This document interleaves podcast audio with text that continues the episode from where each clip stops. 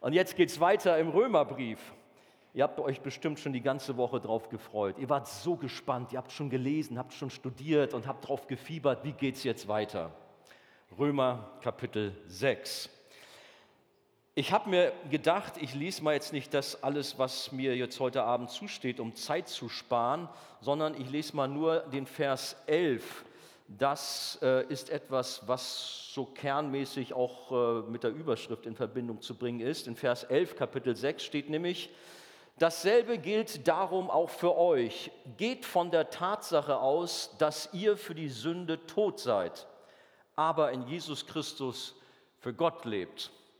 Neues Leben mit Jesus, das ist das Thema heute Abend und die wir hier heute Abend sitzen als Kinder Gottes, als Nachfolger von Christi, die sollten das für sich sagen können. Ich bin in einem neuen Leben mit Jesus. Andere, die das noch nicht erlebt haben, heute hier, euch will ich Mut machen, Jesus zu suchen, ihn zu erfahren und auch dieses neue Leben von ihm zu bekommen. Er ist es, der ein neues Leben in uns schafft. Es gibt manche Lieben von uns, die sind so christlich aufgewachsen, christlichen Elternhäusern. Ähm, da ist es mitunter so ein Prozess. Klar, sie haben auch einen Tag gehabt, wo sie gesagt haben, Jesus, bitte mach mein Leben neu. Aber mitunter, wenn du manche fragst, das ist so fließender Bereich, so sie können es nicht genau so festmachen, wann ihnen Jesus vielleicht besonders begegnet ist. Ich finde es immer stark, wenn Menschen so richtig aus dem tiefen Sumpf herauskommen und Jesus sie verändert. Ich kann mich daran erinnern, an viel, äh, daran erinnern an viele Jahre zurück.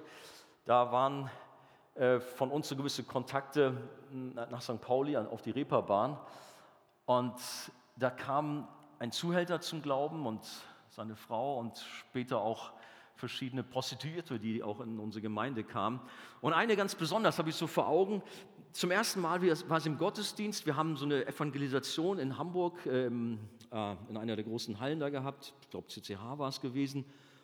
Und man sah sofort, okay, die kommen nicht unbedingt immer in die Kirche, die sehen so ganz anders aus, total aufgebrezelt und entsprechend gekleidet.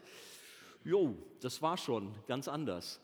Aber die haben an den Abend Jesus erlebt und ich sage euch, eine Woche später sahen die völlig anders aus. Also rein äußerlich schon mal, aber innerlich sehr viel wichtiger. Jesus hatte das Leben total umgekrempelt. Und es war für mich fantastisch zu erleben, wie ein Mensch, der aus der tiefsten Finsternis, aus der Prostitution herauskommt, Jesus erlebt und ein neues Leben empfängt. Mal so ein drastisches Beispiel, hat mich sehr natürlich auch seinerzeit äh, auch geprägt. Wenn jemand zu Jesus Christus gehört, ist er eine neue Schöpfung. Das Alte ist vergangen, etwas ganz Neues hat begonnen. So steht es in 2. Korinther 5,17. Kannst du es von dir sagen? Mein Leben ist neu geworden, ich bin eine neue Schöpfung. Dann bist du glücklich zu schätzen. Welch ein Segen ist es, Christus erfahren zu haben, ein neues Leben bekommen zu haben, dass, er, dass Gott uns zu seinen Kindern gemacht hat. Apostel Paulus hat in seinem Brief an die Römer, wir haben letztes Mal Kapitel 5 gehabt, das Thema der Rechtfertigung abgeschlossen. Auch wenn er in der Folge immer noch mal wieder darauf zurückkommt. Niklas hat das angedeutet. Aber eigentlich ist er mit dem Thema durch. Nochmal zur Wiederholung. Rechtfertigung ist der einmalige göttliche juristische Akt, an dem Gott uns, die wir an Jesus glauben, zu seinen Kindern erklärt hat. Du bist mein Sohn, du bist meine Tochter. Das ist Rechtfertigung von Gott. Und das geschah durch einen unvorstellbaren Tausch, nämlich dass Christus allein aus Gnade unsere gesamte Sünde auf sich geladen hat und dafür bestraft wurde, während gleichzeitig sein perfektes Leben, seine Gerechtigkeit auf uns übertragen wurde oder anders ausgedrückt wurden unsere Schulden getilgt. Ich weiß nicht, ob wir jetzt in unseren äh, Gottesdiensten hier in der Jugend schon mal darüber gesprochen haben. Es gibt da eigentlich auch eine bekannte Geschichte, die wollte ich auch mal einfließen lassen. Da war ein Richter, der zu seinem Erstaunen in einer Verhandlung seinen alten Freund erkannte, aber ihn über, über ihn urteilen musste. Dieser war auf kriminelle Abwege geraten und hatte wahnsinnig viele Schulden verursacht. Und da er sie selbst nicht zahlen konnte, drohte nun eine lange Gefängnisstrafe. Aber das Unglaubliche geschah. Der Richter war so berührt, seinen alten Freund zu sehen, hatte so ein Erbarmen. Er ist von seinem Podest als Richter heruntergegangen zu seinem alten Freund und hat gesagt, ich bezahle die Schuld. Ich nehme das alles auf mich. Gesagt, getan. Dieser Mann wurde frei und der Richter hat das alles übernommen. Ist nur ein ganz kleiner, geringer Vergleich von dem, was Jesus getan hat, der alle Schuld auf sich genommen hat. Aber wir dürfen froh sein, dass wir frei sind. Jesus hat unsere ganze Schuld und Sünde übernommen, hat alles bezahlt, was gegen uns stand, hat uns freigesprochen. Am Ende von Kapitel 5 bringt es Paulus nochmal auf den Punkt und erklärt, dass wir durch das Versagen von Adam die Sünde über alle Menschen geherrscht hat, aber nun durch, die, durch Christus die Gnade im Leben aller Gläubigen herrschen soll. Und damit kommen wir jetzt zu einem neuen Themenkomplex zum Thema Heiligung. Das heißt vielleicht noch, ich habe ja was mitgebracht, wollte ich nicht vergessen. Wisst ihr, was mich mal, mir geholfen hat beim Thema Rechtfertigung oder so in Christus gerettet zu sein? Das ist so ein kleines Relikt aus Russland. Ich war ja da auch mal so in Missionsaktivitäten der Arche unterwegs. Ich weiß nicht, kennt ihr so ein Teil hier? Wie heißt das Ding? Matruschka oder so ähnlich, ne? So, so ähnlich ähm, wird man sagen, äh, wieso, wieso soll dieses Püppchen jetzt was mit der Rechtfertigung zu tun haben? Aber ich habe gedacht, eigentlich ist es genial, wenn ich jetzt genug Kraft habe, das Ding aufzukriegen. Da ist ja was drin so, ne? Äh, ja gut, das ist ein profanes Beispiel. Aber wisst ihr, wo wir drin sind? Nicht in so ein Püppchen. Aber wir sind in Jesus Christus drin. Ich habe auch schon gehört, wie jemand das mit dem Burger mal verglichen hat. Das fand ich dann noch profaner. Aber es ist ja, wir sagen das oft gerne, dass der Vater nicht uns sieht, sondern seinen Sohn, weil wir in Jesus drin sind. Ja, gut, vielleicht sagt dir Andi, du bist sehr fantasievoll, aber mich hat es tatsächlich mal in einem Augenblick gedacht, ja, eigentlich ist das so. Ich bin in Jesus drin. Vielleicht hilft es auch dem einen oder anderen. Ich dachte, bei der Gelegenheit, wo wir über Rechtfertigung sprechen, bringst du das mal mit und ihr wisst, wie es mir damals gegangen ist. Aber wie gesagt, jetzt kommen wir zu einem neuen Themenkomplex, nämlich Heiligung. Was heißt das eigentlich? Es ist ein lebenslanger Prozess von der Wiedergeburt an bis zu dem Tag, wenn wir bei Jesus sind. Ein Prozess, Jesus ähnlicher zu werden, in der Nachfolge, heiliger zu werden, einfach von Jesus mehr und mehr verändert zu werden. Dabei geht es nicht darum, sich mit guten Taten den Himmel zu sichern, wie es halt immer wieder gedanklich passiert. Heiligung, jetzt muss ich mich anstrengen. Jesus hat eine grundlegende Voraussetzung geschaffen, aber jetzt liegt es an mir, dass ich das Ziel auch erreiche. Nein, Jesus ist der Anfänger und auch der Vollender des Glaubens, steht in Hebräer Kapitel 12. Das wird oftmals von lieben Christen irgendwie vertüdelt dass man Rechtfertigung und Heiligung vermischt, da muss man also schon genau hin, äh, aufpassen. Wir sind gerechtfertigt, wir sind zu Kindern und Gottes gemacht, das kann uns niemand mehr nehmen. Aber jetzt leben wir als Kinder Gottes und dieser Prozess heißt dann Heiligung. Wir haben ein Gnadengeschenk Gottes bekommen, aber nun geht es darum, nicht nur Christ zu heißen, sondern auch so zu leben, wie es uns in der Bibel aufgezeigt wird. Und dabei muss Paulus hier im Kapitel 6 zunächst mal einen ganz gravierenden äh, oder ein gravierendes Missverständnis ausräumen oder man könnte auch sagen, eine freche Behauptung oder einer frechen Behauptung begegnen. Mein erster Punkt, Gnade ist kein Freibrief zur Sünde. Wie Paulus mit Kritikern seiner Ausführungen über die Rettung aus Gnade äh, es erging, so ergeht es uns auch heute, wenn wir über die herrschende Gnade Gottes kompromisslos predigen, äh, dann bekommen wir immer wieder als Feedback zu hören, ja, wenn wir so aus Gnade gerettet werden und wir ja nichts mehr tun können, äh, auch nichts zur Rettung beitragen, brauchen können, ja, dann ist ja ganz einfach, dann äh, kann ich ja so leben, wie ich will und alles ist irgendwie dann gut und ja, ich komme ja in den Himmel. Und dieses Leben, wie ich will, heißt dann auch, ich kann sündigen, wie ich will. Wo ist das Problem? Gott bringt mich ja durch. Oder wie einer mal sogar gesagt hat, wow, wenn das so ist, wenn die Gnade herrscht und so groß ist, hey, dann kann ich einen drauf machen, ich gehe auf St. Pauli, gehe zu den Prostituierten, lass mich so richtig verwöhnen und der liebe Gott, der bringt mich schon in den Himmel. Das war natürlich eine ganz besonders freche Aussage, aber latent kommt so etwas auch von sehr gläubigen Geschwistern. Wenn das wirklich so ist, allein aus Gnade, naja, dann soll doch der liebe Gott mal sehen, dann brauche ich ja nichts mehr zu machen. So quasi einmal gerettet, immer gerettet, ist es so? Ja, es ist schon so. Aber aus dieser Sicht von diesen Leuten, die das so komisch ausdrücken, dann ist das eigentlich eine Motivation zur Sünde. Aber das ist nicht das, was die freie Gnade uns beibringt. Bloß nicht. Schlimmer kann man das nicht verdrehen. Und jemand nannte solchen frechen Leute einmal Gnadenschänder. Also Menschen, die billige Gnade propagieren oder predigen und Gottes Wahrheit nicht ernst nehmen und mit Füßen treten und sich lustig darüber machen. Sünde und das Leben als Christ gehören keineswegs zusammen. Wer meint, dass man aufgrund der großen Gnade Gottes als Christ noch sündigen kann, der hat eigentlich gar nichts verstanden, sondern wenn wir von Jesus ergriffen worden sind, dann wollen wir heilig leben, dann wollen wir alles tun, um Jesus zu gefallen, dann tut es uns wahnsinnig leid, wenn wir einen Fehltritt haben, dann sind wir tief getroffen, betroffen, wenn irgendwie Sünde in unserem Leben noch zu finden ist. Das bereitet uns einen Schmerz, das macht uns traurig. Aber gut, Paulus hatte halt mit diesen Kritikern hier zu tun und er drückt sein Entsetzen über ihre dreisten Überlegungen in äh, Kapitel 6 in den ersten beiden Versen so aus. Ihr habt eure Bibeln vielleicht auf dem Schoß liegen. Welchen Schluss ziehen wir nun daraus? Also er reflektiert auf Kapitel 5, dass die, äh, dass die Gnade herrscht. Sollen wir weiterhin sündigen, damit sich die Gnade in vollem Ausmaß oder im vollen Maß auswirkt? Niemals oder vielleicht in euren Übersetzungen bei Luther oder Schlachter, das sei ferne. Und wenn Paulus das sei ferne sagt, dann heißt es so richtig, redet nicht so einen Unsinn.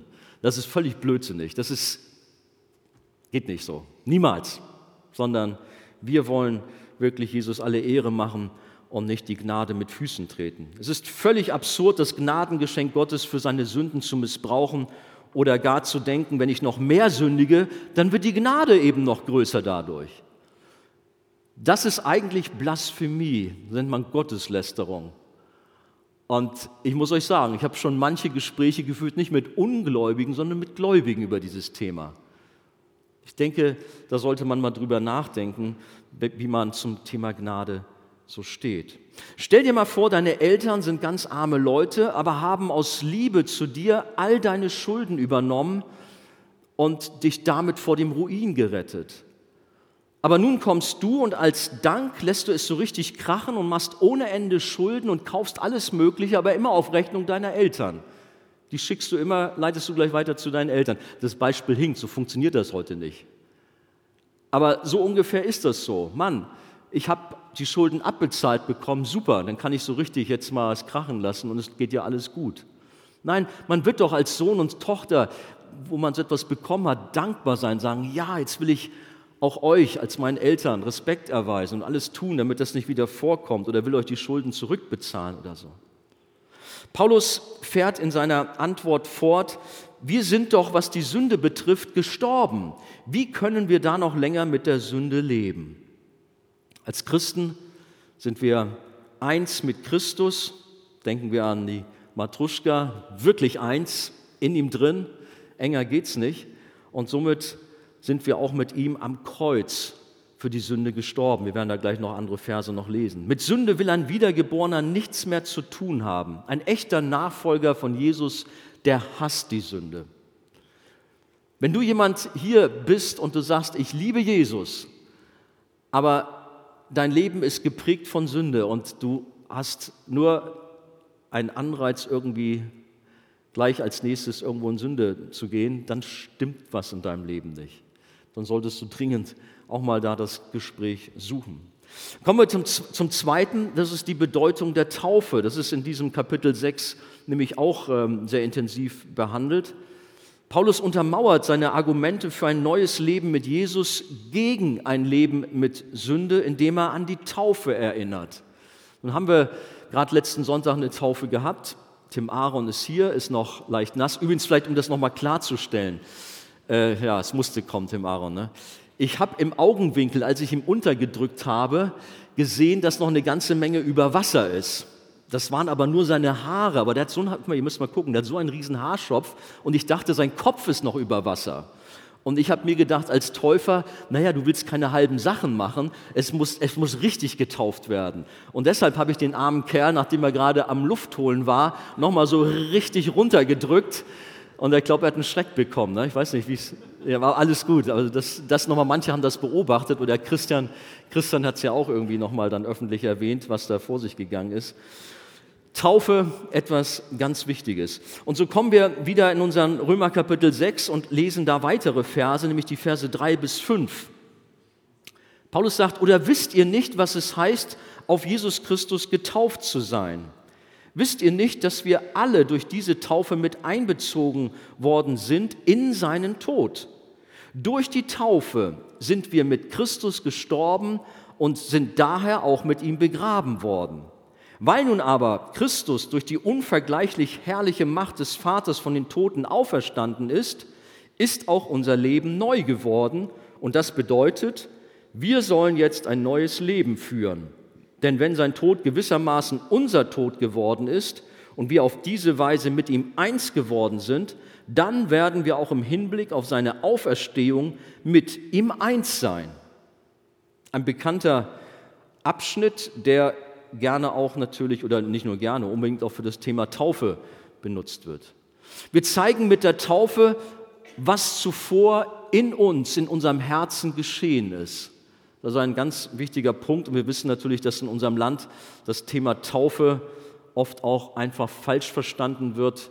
Äh, wir haben das Thema Säuglingstaufe, sodass viele Menschen einfach denken, naja, das ist halt so über mich gegangen als Säugling und das ist mein Freifahrtschein für den Himmel und mir ist alles in Ordnung. Bei mir ist alles in Ordnung. Was soll mir noch passieren? Aber die Taufe hat eine ganz andere Bewandtnis oder drückt ja etwas aus. Darüber wollen wir gerne ein bisschen nachdenken. Menschen, die an Jesus glauben, die sollen sich in einem Wasserbecken oder meinetwegen auch in einem Gewässer, manche haben sich schon in der Elbe untertauchen lassen, auf jeden Fall soll diese Symbolik am besten gut und mit einem ordentlichen Wasser auch stattfinden.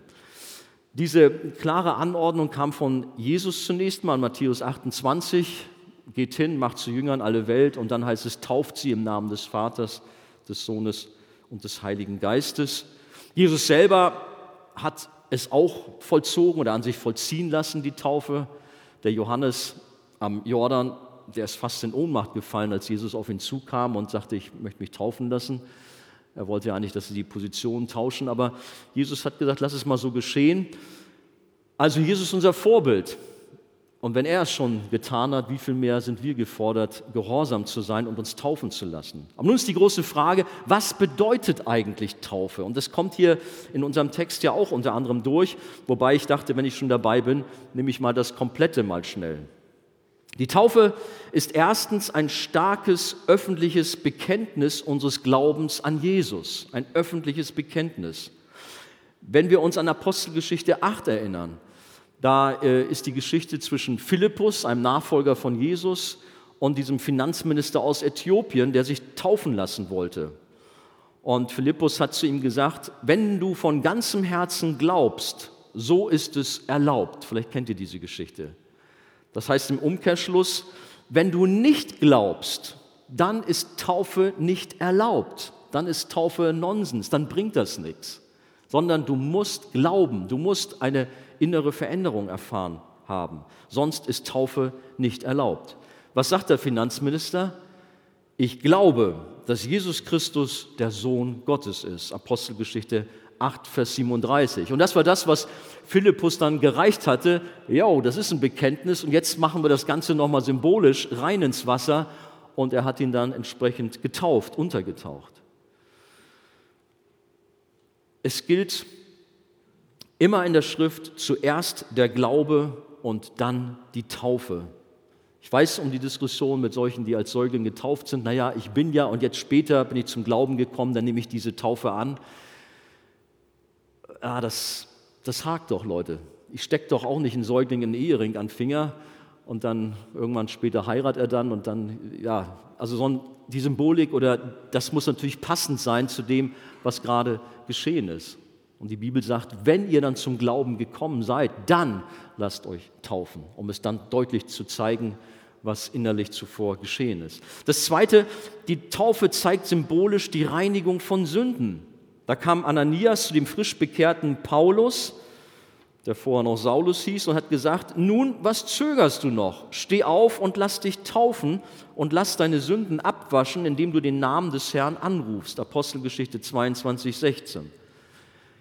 Nicht, dass man diesen Vers jetzt falsch versteht. Das Wasser der Taufe kann nicht die Sünden abwaschen. Wir hatten mal in der Arche, das war noch in diesem Saal, ein Rieseneklat, als eine junge Frau mit Gewalt zu mir ins Taufbecken wollte, weil sie meinte, äh, wenn sie da reinkommt, dann wird sie ein neuer Mensch. Das funktioniert nicht. Das muss vorher geschehen sein. Vielleicht gibt es noch hier Leute, die sich daran erinnern können, was hier für ein äh, Durcheinander war, um das irgendwie zu erklären. Weil manche haben gesagt, Mensch, lass sie doch rein, wo ist das Problem? Sie will doch getauft werden. Natürlich muss, auch, muss man verstanden haben, worum geht es eigentlich. Das Wasser an sich hat keine, keine Kraft, auch wenn manche denken, es ist magische Kraft da drin. Nein, es ist der Glaube an das Erlösungswerk von Christus am Kreuz, aber mit der Taufe haben wir eine aussagestarke Symbolik, die das verdeutlicht und durch das Wasser zeigen wir, dass die Schuld, und zwar alle Schuld, komplett abgewaschen ist. Wir haben auch die Bibelstelle 1. Johannes 1, Vers 7, die das deutlich macht. Dann drittens, die Taufe ist die Eingliederung in die Gemeinde. Da hat Petrus diese geniale Pfingstpredigt gehalten, da kamen 3000 Menschen zum Glauben und dann hat die Bibel oder dann erklärt die Bibel, diejenigen, die nun bereitwillig sein Wort annahmen, ließen sich taufen und es wurden an jenem Tag etwa 3000 Seelen hinzugetan, nämlich zur Gemeinde. Die Taufe also Eingang zur Gemeinde. Reihenfolge, Umkehr von einem Weg der Sünde, Bekenntnis durch Taufe, Eingliederung in die Gemeinschaft der Gläubigen.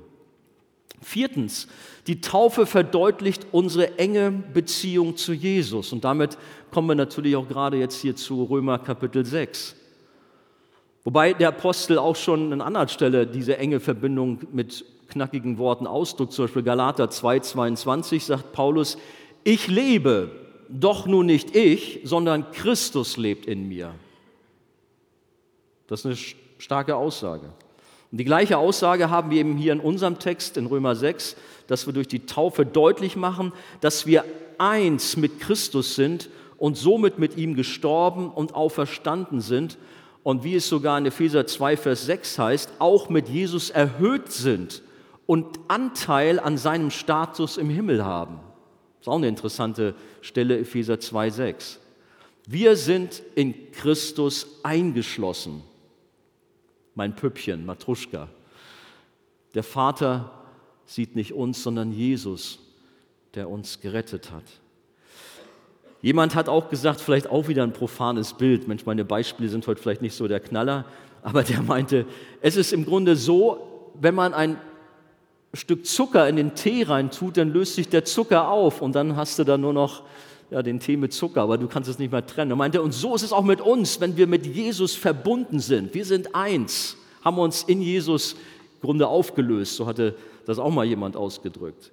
Auf jeden Fall eine Einheit, wie man sie besser nicht vorstellen kann. Ich meine, du magst ganz dicke sein mit deinem Freund, Freundin oder mit wem auch immer, aber das, was in Römer 6 ausgedrückt wird von von uns als Gläubige mit Jesus, ey, das ist das engste überhaupt. Wir sind eins in Christus. Dann haben wir noch als fünftes, die Taufe ist Ausdruck unserer Hingabe an Christus als unseren Herrn. Kapitel 6, Vers 4, da sehen wir, dass die Taufe äh, bedeutet, dass wir ein neues Leben aus Gott haben dass wir voller Hingabe jetzt Jesus nachfolgen. Mit anderen Worten macht die Taufe deutlich, dass wir rein und heilig leben und dass wir der Sünde wirklich den Rücken gekehrt haben. Mit der wollen wir nichts mehr zu tun haben. Für die ersten Christen war es klar, sich sogleich nach der Bekehrung taufen zu lassen und im Gehorsam der Anordnung von Jesus und der Gemeinde damals Folge zu leisten. Heute ist es manchmal anders. Es gibt manche oder eine Menge Leute, die sind zu schüchtern, die äh, trauen sich nicht oder schieben das irgendwie auf die Bank, weil sie sagen, meine Güte, mich da vorne hinstellen vor tausend Leuten und dann noch was zu sagen, oh, meine Zeit. Gab auch schon manche, die haben zu mir gesagt, Andi, kannst du nicht zu mir nach Hause kommen? Ich habe eine Badezimmer, da passen auch ein paar Leute rein, die dann das mitbekommen können und dann tauchst du mich in der Badewanne unter. Bisher habe ich das immer abgelehnt. Ich habe zwar letztens mitgekriegt, dass auch ein Fußballspieler von Bayern München, der Coutinho, in einer Badewanne getauft wurde, aber ich finde, das ist eine absolute Notlösung nur, weil eine Taufe ist ein öffentliches Bekenntnis, dass also ganz viele das mitkriegen sollen. Gut, keine Ahnung, wenn einer ein riesengroßes Wohnzimmer, äh, Wohnzimmer sei schon, Badezimmer hat, vielleicht geht das dann auch. Aber dieser dieses öffentliche Bekenntnis soll gegeben sein. Ganz viele warten auch auf einen besonderen Heiligungsgrad. Wenn man fragt, Mensch, du lebst doch schon lange mit Jesus, warum willst du nicht taufen lassen? Ja, ähm, ich muss noch irgendwie noch mehr mit Jesus, noch enger werden. Hey, wenn du an ihn glaubst, dann bist du so eng mit ihm, enger geht's gar nicht, wenn du sein Sohn, seine Tochter bist. Auf was wartest du noch? Und im Übrigen sehen wir aus der Schrift, die haben nicht mehr lange gewartet. Der Finanzminister, der hat gerade noch da im Auto gesessen, seine Schriftrolle von Jesaja gelesen, mit Kapitel 53 mit dem Lamm, wo er dachte, was soll das mit dem Lamm? Philippus kam, hat ihm das erklärt, dass es Jesus ist, hat ihm das Evangelium erklärt. Und dann war Wasser, er wollte getauft werden. Der hat also nicht noch ewig lange gewartet auf einen Heiligungsprozess bis zum St. Nimmerleinstag, bevor da mal eine Taufe kam, sondern er kam zum Glauben und hat sich taufen lassen. Leute, die nächste Taufe kommt bestimmt. Ich will euch Mut machen, wenn ihr noch nicht dabei gewesen seid. Lasst euch zur Ehre Gottes und als Bekenntnis taufen. Taufe ist kein geheimes Ritual, sondern ein öffentliches Bekenntnis. Quasi wie eine Verlobung im Grunde mit Jesus. Die Hochzeit haben wir dann mal einmal im Himmel. Punkt 3, mein letzter Punkt auch, wir sind tot für die Sünde. Paulus wird noch deutlicher. Also er hat das im Grunde mehr und mehr entfaltet, dass wir in, neuen, neuen, in einem neuen Leben mit Jesus stehen, mit der Sünde nichts zu tun haben wollen. Jetzt appelliert er hier an die Gemeinde in Rom, auch an uns, heilig für Christus zu leben und sich bewusst zu machen, wer wir in Christus sind, was wir erlebt haben. Wir müssen unbedingt verstehen, dass wir ein neues Leben bekommen haben und wir sollen nun im Glauben entsprechend dieses neuen Lebens auch handeln. Als Christen leben. Wir heißen nicht nur so, sondern wir sollen auch so leben. Es auch sichtbar werden lassen. Und das hat dann nichts mit positivem Denken zu tun, denn es ist eine Tatsache, steht in Römer Kapitel 6, Vers 11, wie ich das ja schon gelesen habe. Für Gläubige gehört das alte, gottlose Leben in der Welt der Vergangenheit an. Und da ist jetzt ein bisschen eine Problematik, sagen wir mal alle ganz ehrlich. Für Gläubige gehört das Leben mit Sünde der Vergangenheit an. Wir sind der Sünde gestorben. Moment, letzte Woche, ah Mann, ey, da war die eine Situation, ja, die war nicht so pralle. Und da, ja, da, nee, das hätte ich auch nicht machen sollen, das war auch nicht gut. Und wir kennen uns ja, da gibt es immer wieder Situationen in unserem Leben, wo wir natürlich dann doch irgendwie mal auch in Sünde geraten, versagen. Und ihr seid vielleicht ähnlich wie Paulus unterwegs, da kommen wir noch zu in Römer Kapitel 7. Das Gute, was ich nicht will, das tue ich und das Böse, was ich nicht tun will, das tue ich nicht. Habe ich es richtig gesagt? Auf jeden Fall ruft er dann aus, jetzt vertüdel ich mich, der ich elender Mensch ruft er jedenfalls aus, wer wird mich erlösen? Und das ist Jesus Christus. Er ist verzweifelt. Aber kommen wir zu unserem Text. Was sagt Paulus? Die Verse 6 bis 10 nochmal. Was wir verstehen müssen, ist dies. Der Mensch, der wir waren, als wir noch ohne Christus lebten, ist mit ihm gekreuzigt worden, damit unser sündiges Wesen unwirksam gemacht wird und wir nicht länger der Sünde dienen. Denn wer gestorben ist, ist vom Herrschaftsanspruch der Sünde befreit. Und da wir mit Christus gestorben sind, vertrauen wir darauf, dass wir auch mit ihm leben werden. Wir wissen ja, dass Christus, nachdem er von den Toten auferstanden ist, nicht mehr sterben wird. Der Tod hat keine Macht mehr über ihn. Denn sein Sterben war ein Sterben für die Sünde, ein Opfer, das einmal geschehen ist und für immer gilt. Sein Leben aber ist ein Leben für Gott. Klare Worte.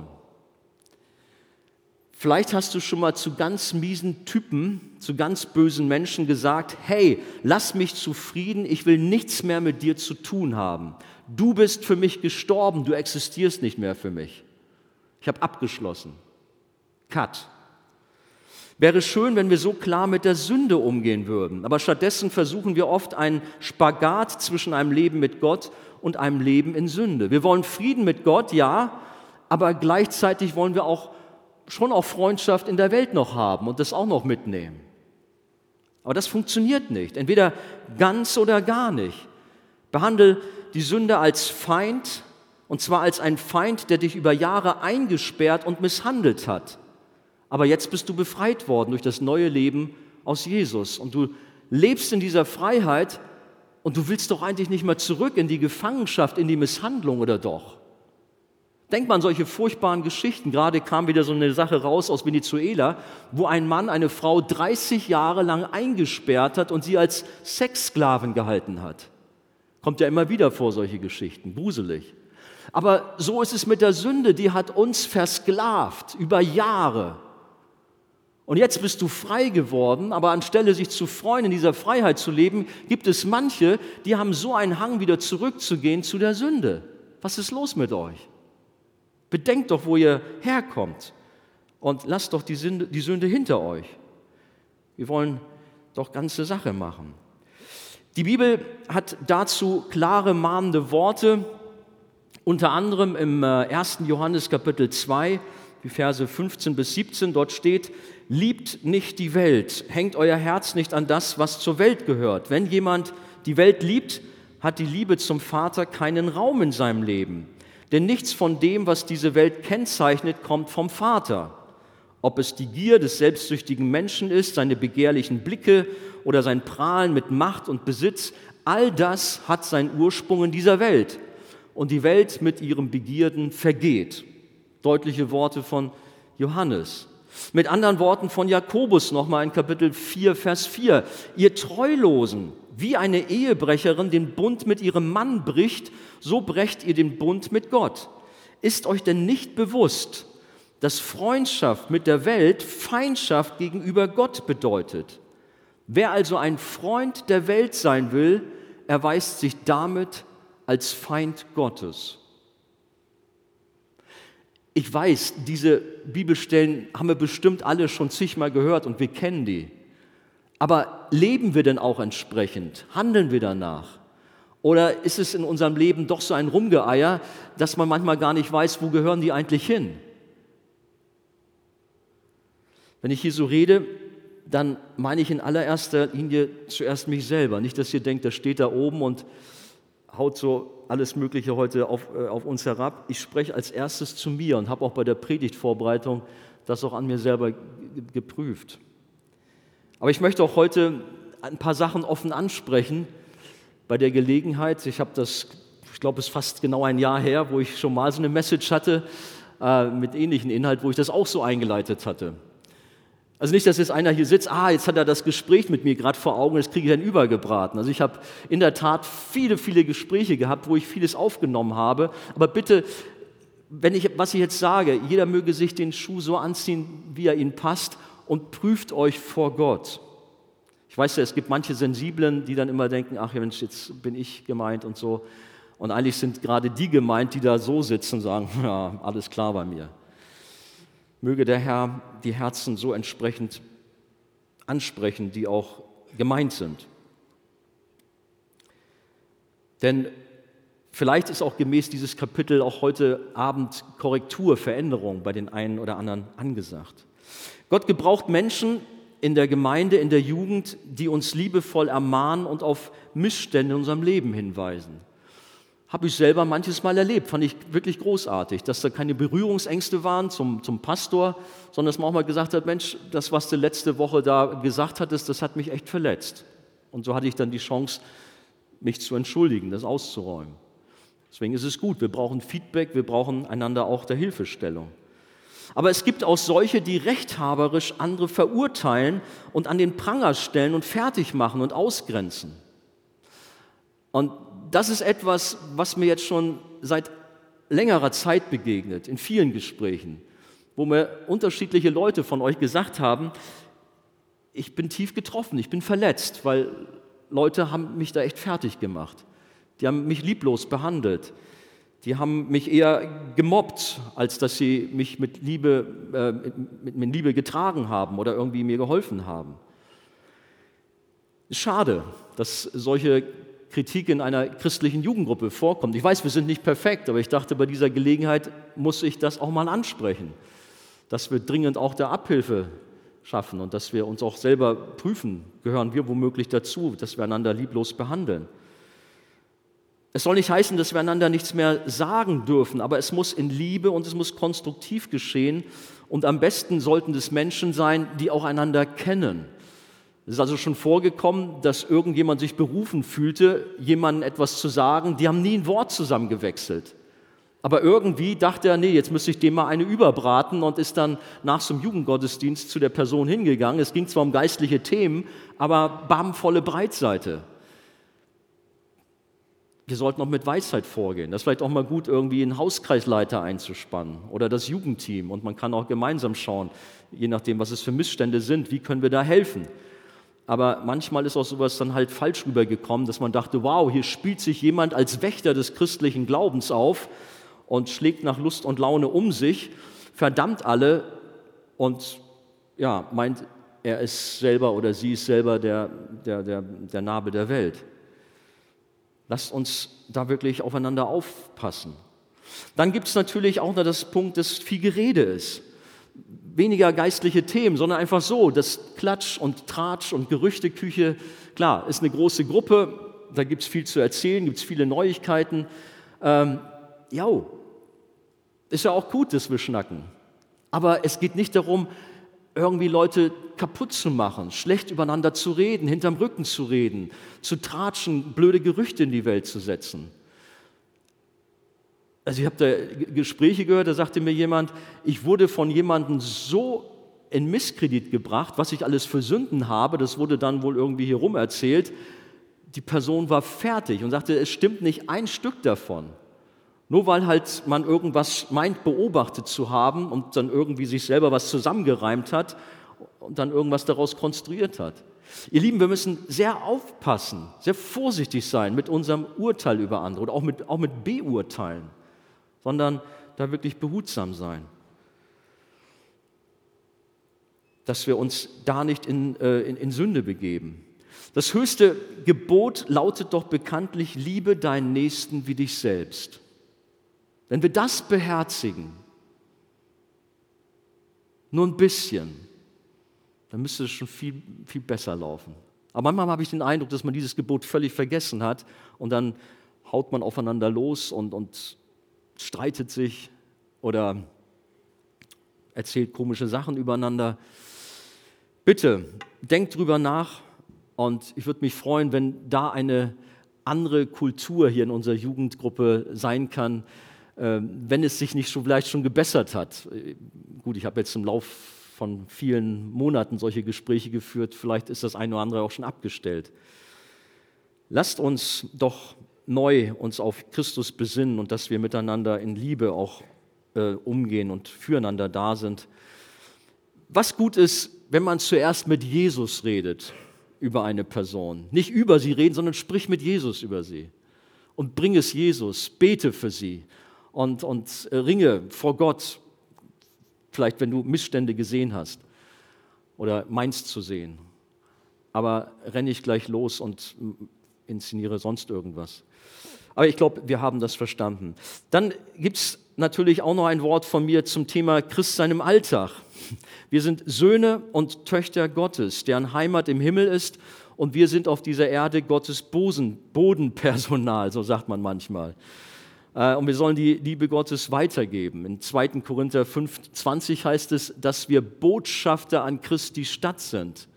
Wisst ihr, was das heißt? Ein Botschafter der Bundesrepublik Deutschland hat ein hohes Amt, ist hoch angesehen, wenn er irgendwo in den Ländern dieser Welt entsprechend unterwegs ist. Und wir, die wir zu Jesus gehören, wir sind Botschafter des Himmels, Botschafter an Christi Stadt.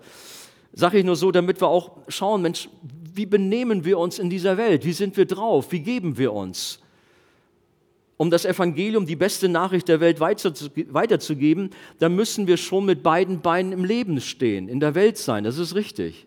Und dennoch bitte ich mal darüber nachzudenken, ist es okay, dass du dich da aufhältst, wo du dich aufhältst in der Woche? Wo verbringst du deine Zeit? Womit verbringst du deine Zeit? Es ist nicht alles bestimmt dienlich für dein Glaubensleben, sondern manches zieht dich bestimmt auch runter.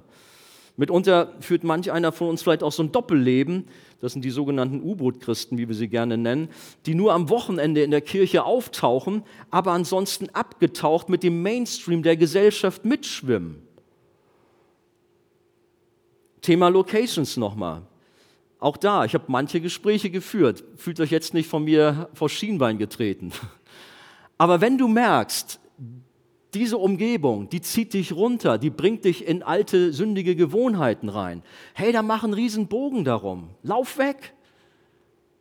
Geh woanders hin. Treff dich mit Brüdern und Schwestern. Aber häng doch nicht an diesen Orten rum, wo du genau weißt, was das wieder mit dir macht. Psalm 1 mahnt, dass wir nicht da sitzen sollen, wo die Spötter sitzen. Okay, dann dürfen wir nirgendwo mehr sitzen. Ne? Die Spötter sitzen überall. Also klar, wir sollen uns nicht irgendwo einsperren, kasernieren oder irgendwo im Wald als Eremiten leben. Das ist damit nicht gemeint. Aber ich glaube, ihr wisst selber, was damit gemeint ist. Was ist so der Schwerpunkt meines Alltagslebens? Was mache ich so? Es geht auch nicht darum, dass man jetzt einen Katalog aufstellt, wo man als Christ hin darf und wo nicht und was man machen darf und was nicht. Aber wie gesagt, durch die Gespräche, die ich mit euch selber hatte, habe ich ja gemerkt, dass halt da manche Kämpfe sind. Irgendwelche Clubs, Bars, Diskotheken, Shisha-Bars, alles Mögliche, wo ihr genau wisst, welche Konflikte da sind, wie es auch wirklich Leute runterzieht, auch wenn ihr vielleicht meint, ihr seid stärker und könnt das ab. Aber lasst uns doch da auch in Verantwortung zueinander stehen und dann eher einen Bogen darum machen oder uns andere Orte aussuchen. Es geht auch um das Thema Drogen, Alkohol. Und ich meine jetzt Drogen nicht nur irgendwie LSD, Kokain, Heroin oder sonst irgendwas, sondern ich meine auch schon Nikotin. Manchmal ist mir aufgehört, wo ich dachte, hey Mann, wir gehen sehr locker mit so manchen Sachen um, wo ich dachte, wow, eigentlich denke ich, wir wollen doch Gott Ehre machen. Wir sind ein Tempel des Heiligen Geistes und wenn ich auch eine Sucht im Nikotinbereich habe, dann ist das nicht so viel besser als LSD oder Kokain oder so. Vielleicht provoziere ich jetzt ein bisschen. Aber allesamt ist das gesundheitsschädlich. Und es tut uns auch nicht gut. Und ich habe auch leider immer wieder beobachten müssen, wenn Menschen geistlich nicht so dabei waren. Ich will das nicht als Gradmesser sagen, aber das war echt auffällig. Dann fingen sie immer mehr an zu rauchen, mehr Alkohol zu trinken oder an andere Dinge. Hey, ich hau's mal nur so raus, aber lasst uns gucken, was wir auch im Alltag so treiben. Wir sind Gottes heilige hm, Kinder, sind ein Tempel des Heiligen Geistes und sollen da auch entsprechend vorbildlich leben, dass man auch einen Unterschied wahrnimmt äh, zu anderen Menschen, die nicht an Jesus glauben. Aber was heißt das nun? Darf ein Christ keine Party mehr machen? Natürlich darf er das. Klar soll er Party machen. Aber die Frage ist auch immer wieder, kannst du überall, was du machst, wo du hingehst, kannst du Jesus mit dahin nehmen? Oder verabschiedest du den dann der, am Eingang? Oder klammerst du ihn aus und sagst dann, ah, lieber Herr Jesus, sorry, wir sehen uns nachher wieder. Jetzt habe ich gerade eine Zeit für mich, da störst du jetzt nur gerade und nicht, dass du es falsch verstehst. So sagt keiner von uns. Aber unser Verhalten sieht manchmal regelrecht so aus.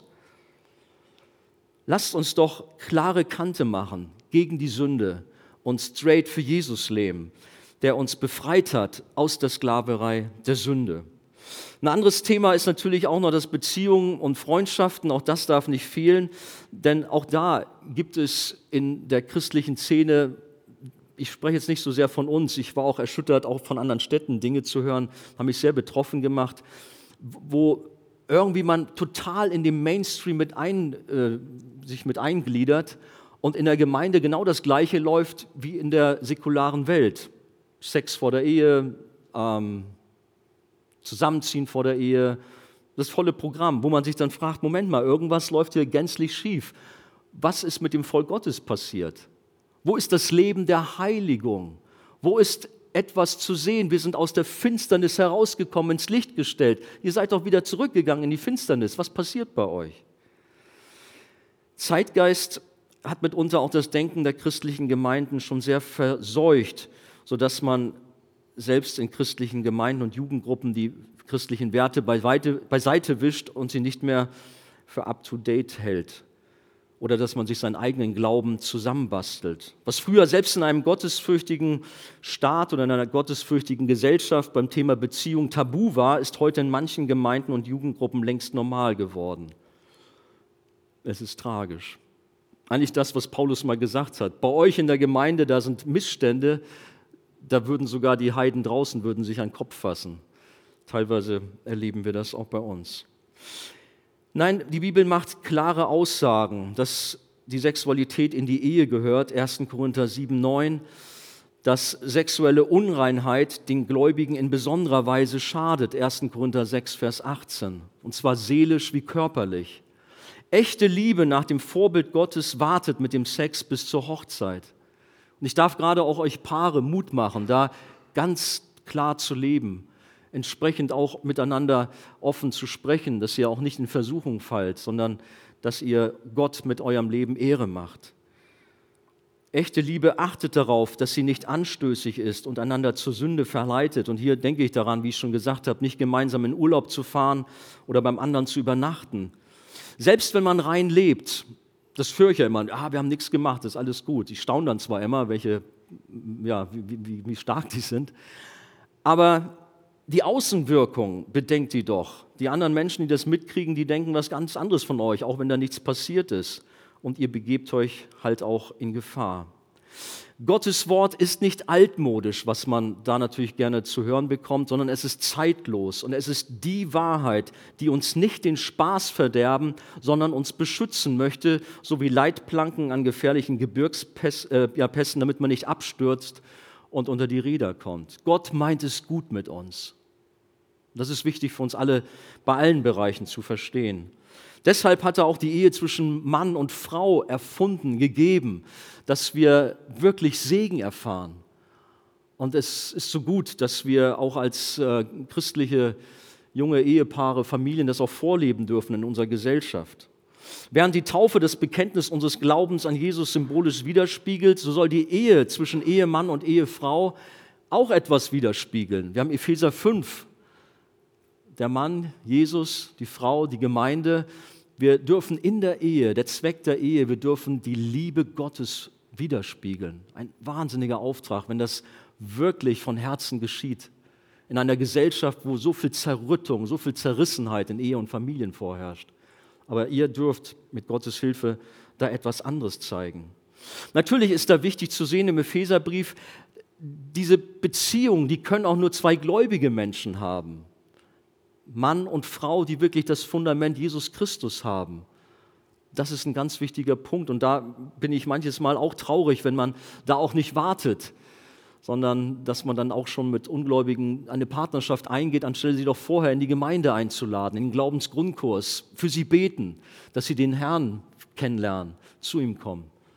Da wird oftmals das Pferd auch falsch rum aufgezäumt. Jemand hat gesagt, du brauchst zum Laufen rechts und links das gleiche Paar Schuhe und kannst nicht laufen, wenn die Schuhe nicht zusammengehören. Zum Beispiel links zu enge Stiefel und rechts zu große Flipflops. Ganz logisch, dass wir die gleichen Schuhe anhaben, aber das auch im Hinblick auf Partnerschaft. Wer passt zu mir? Soll jemand sein, der wirklich auch Jesus nachfolgt? Natürlich kann, könnte man jetzt für diesen Bereich, unser Kampf mit der Sünde, die noch immer da ist, viele Bereiche aufzählen. Ich habe jetzt nur so ein paar Beispiele gebracht. Neid, Eifersucht, Heuchelei, Materialismus, Götzendienst. Sünde ist vielfältig. Und äh, sie gilt es zu bekämpfen, sie gilt es aus unserem Leben auszuschließen, wie Paulus es uns ja gerade auch in diesem Bibelabschnitt Römer Kapitel 6 sehr nahe liegt. Ihr sollt euch der Sünde doch für gestorben gehalten. Sie soll keinen keinen Platz mehr in eurem Leben haben. Wünsche mir diese Leidenschaft von Paulus. Aber es tut mir auch im Herzen weh über mich selber in erster Linie, wenn da irgendwie Sünde ist, aber auch wenn ich das so mitbekomme. Lasst uns doch viel mehr noch danach streben, Gott wohlgefällig zu leben.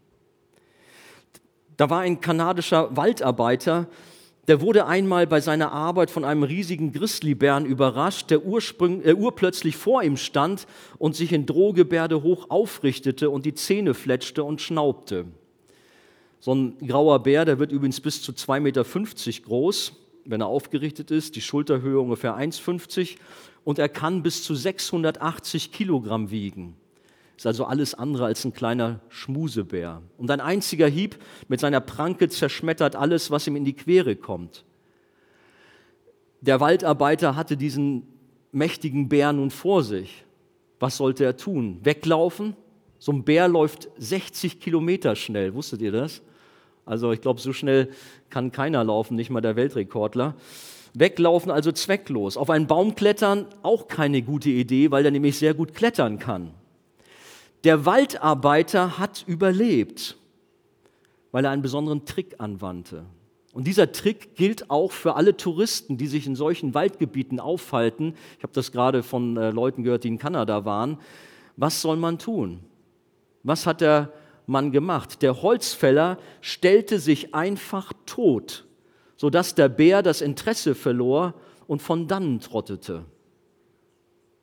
Warum diese Geschichte? Ihr wisst es schon, ja? Ganz einfach. Es ist genau das, was wir mit der Sünde machen sollen. Die Sünde begegnet uns nämlich auch immer wieder aus dem Nichts und überrascht uns. Hoch aufgerichtet steht sie vor uns und droht mit ihren reißenden Zähnen uns zu verschlingen. Und nun sagt die Bibel, haltet euch selbst dafür, dass ihr für die Sünde tot seid. Oder lesen wir den ganzen Abschnitt ab Vers 12 weiter, euer vergängliches Leben darf also nicht mehr von der Sünde beherrscht werden, die euch dazu bringen will, euren Begierden zu gehorchen. Stellt euch nicht mehr der Sünde zur Verfügung und lasst euch in keinem Bereich eures Lebens mehr zu Werkzeugen des Unrechts machen. Denkt vielmehr daran, dass ihr ohne Christus tot wart und dass Gott euch lebendig gemacht hat und stellt euch ihm als Werkzeuge der Gerechtigkeit zur Verfügung ohne ihm irgend, in irgendeinem Bereich eures Lebens vorzuenthalten. Dann wird nämlich die Sünde ihre Macht nicht mehr über euch ausüben, denn ihr lebt nicht unter dem Gesetz, euer Leben steht, steht vielmehr unter der Gnade. Da kommt also dieses Monster der Versuchung und will dir die Drogen zum Beispiel schmackhaft machen. Widerstehe der Versuchung, stell dich tot für die Sünde und sage, mein altes Leben ist mit Jesus gekreuzigt, ich lebe nun in einem neuen Leben mit ihm und die Sünde wird von dir lassen. Oder da ist die säuselnde Stimme des Mannes, der Frau, um dich zur Sünde zu verleiten. Hat die Bibel übrigens auch in Sprüche Kapitel 7 ein sehr drastisches Beispiel, dass der Mann wie ein Ochse zur Schlachtbank geführt wird. Was tun, auch in solchen Fragen der Versuchung? Die Antwort lautet da genauso, stell dich tot für die Sünde. Jesus hat alles ans Kreuz genommen. Er ist gekreuzigt worden für unsere Schuld, für unser Versagen. Stell dich tot und die Sünde, die Versuchung wird von dir lassen. Paulus vergleicht uns am Ende mit Werkzeugen, die für Jesus arbeiten sollen und sich und nicht für die, für die Sünde, für das Böse, für die Ungerechtigkeit uns gebrauchen zu lassen. Unser Herr hat alles gegeben am Kreuz von Golgatha. Er hat alle Sünde von uns auf sich genommen. Und nun haben wir hier in diesem Text, wir sind mit Jesus so eins, so eng, mit ihm gestorben, mit ihm auferstanden, wir leben mit ihm. Die Sünde soll keinen Platz mehr in unserem Leben haben. Halte dich der Sünde für gestorben. Lebe mit Jesus. Wollen wir das tun? Seid ihr noch da? Sagt ihr Amen? Amen. Ich darf das Lobpreisteam bitten, kommt doch Lasst uns unseren Herrn preisen. Diese Thematik aber gerne auch in unserer Zeit des Lobpreises weiter an uns wirken lassen. Da vielleicht, wo du an dir entdeckt hast, Mensch, da sind doch manche Baustellen, die ich doch mal angehen sollte. Wir haben unser Jugendteam, die werden sich gleich in der Zeit des Lobpreises auch hinten ähm, wieder aufstellen, sind gerne für euch da, um mit euch, für euch zu beten, auch in manchen Kämpfen, die ihr habt, in manchen Herausforderungen. Aber ich lade uns auch ein, während des Lobpreises gerne auch einander zuzuwenden. Ihr sitzt bisweilen auch, ihr habt eure Freunde um euch herum, dass wenn da etwas ist, dass ihr sagt, Mensch, komm, bete doch mal für mich. Ich habe da echt eine Zeit, das ist nicht einfach bei mir. Da kommt immer wieder die und die Sache hoch. Und wir beten füreinander, wir segnen einander. Wir wollen gemeinsam unseren Gott Ehre machen, ihm wohlgefällig leben. Gott segne uns in einer Zeit des Lobpreises, der Anbetung.